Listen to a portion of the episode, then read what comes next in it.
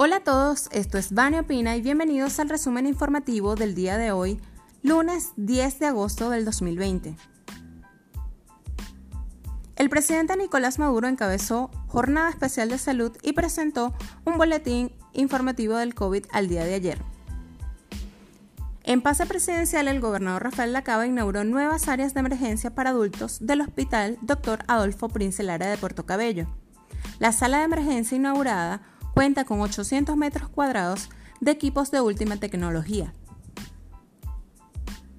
A partir del día de hoy comienza la flexibilización de la cuarentena laboral en dos niveles.